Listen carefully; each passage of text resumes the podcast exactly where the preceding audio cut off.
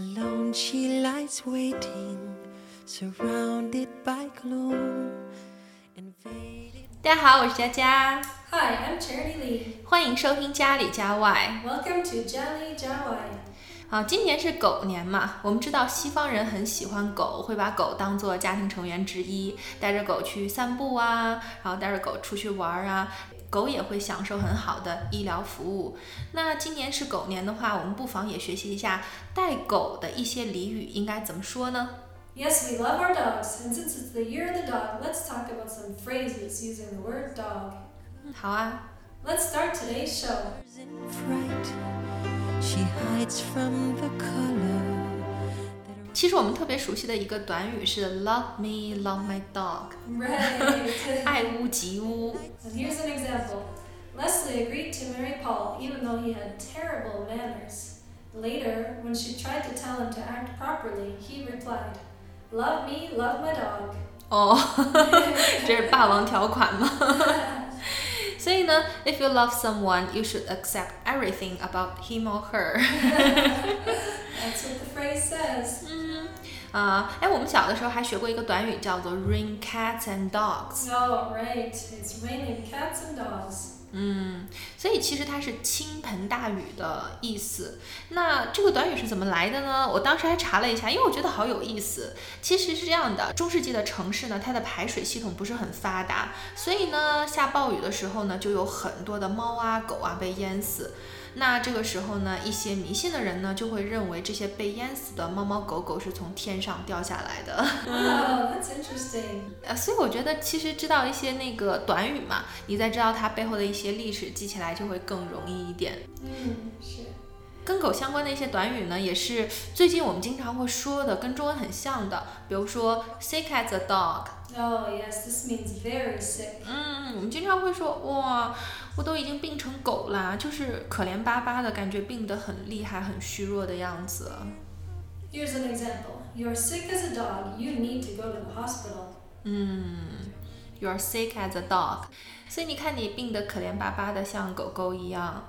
那其实我们说的更多的是这个，是 work like a dog，Mm, yeah. 就忙成狗了。我觉得很形象，因为狗本来就是劳碌命嘛。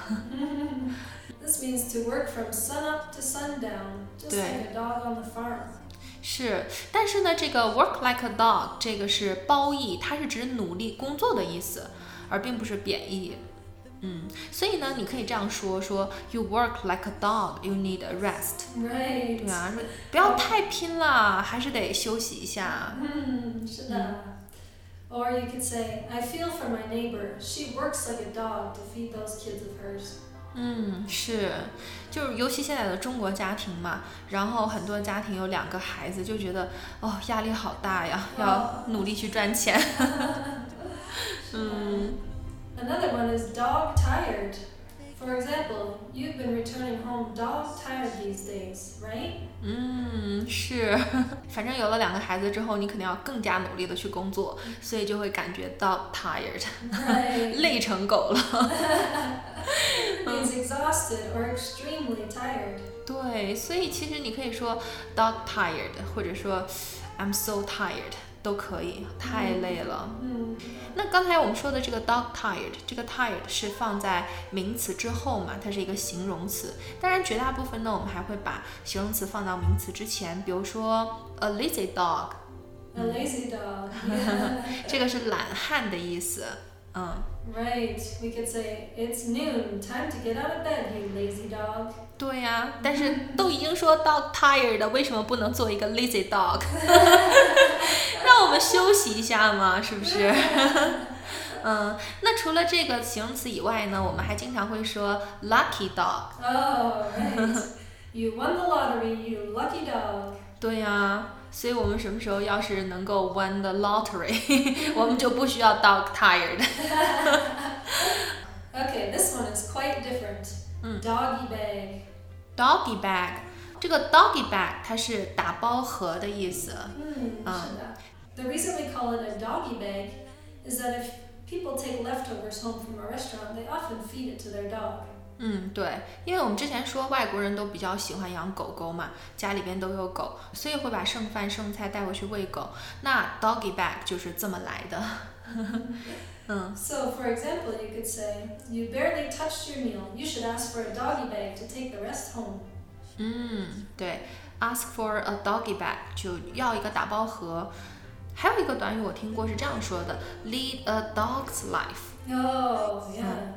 To lead an unhappy or boring life. 嗯，给我们举个例子吧。 He's been leading a dog's life since he lost his job. 哦，但是，呃，这个是指着过着穷困潦倒的日子，因为我觉得 dog 它就会有这种感觉， 好像是什么贫困啊，然后生活的不好啊，都会有这种感觉。我觉得猫是生活的很安逸的，所以我是不是可以说 lead a cat's life？Oh, I've never heard that one before.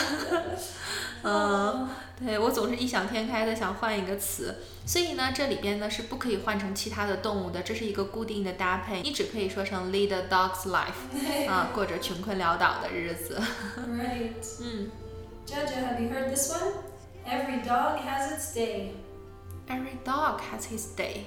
It means even the least fortunate person can experience success. 呃，就是说每个人都会有出头之日。哦哦哦，我想起来，中文会有一个比较恰当的翻译，就是风水轮流转， Oh, what does that mean? 就是这个意思。是一样吗？对， Wow. 嗯，那那给我们举个例子吧。 Okay. I know you're surprised that she beat you in the race, but every dog has its day. 嗯，是，所以我觉得这是一个非常积极的一个短语，就是能够鼓励你不要灰心。我觉得这也是相当于呃西方的 chicken soup 心灵鸡汤一样的话。Oh, 嗯，哎，不知道大家还记不记得，我们有一期节目讲过 dog days，因为刚才那个 Cherry Lee 提到了这个 day，我就想到了 dog days。mm. 嗯，这个是指的是大热天啊，三伏天啊。Right, the hottest days of summer. 嗯，是。那刚才说这些都是挺简单的，能不能给我们上升一个难度呢？Oh, harder one. Okay. His bark is worse than his bite. His bark is worse than his bite。啊、是说会叫的狗不咬人。Right, it means someone's words or their tone of voice are intimidating, but their actions won't be so bad. 哦，其实这个也可以翻译成中国经常会这样说，说这个人是刀子嘴豆腐心。 Oh, 我不知道恰不恰当，你你举个例子我来听听看嘛。 okay. Mm. I know our boss's words shook you up, but don't worry. His bark is worse than his bite. 嗯，对，这句话太棒了，我觉得特别符合中国人的性格特点。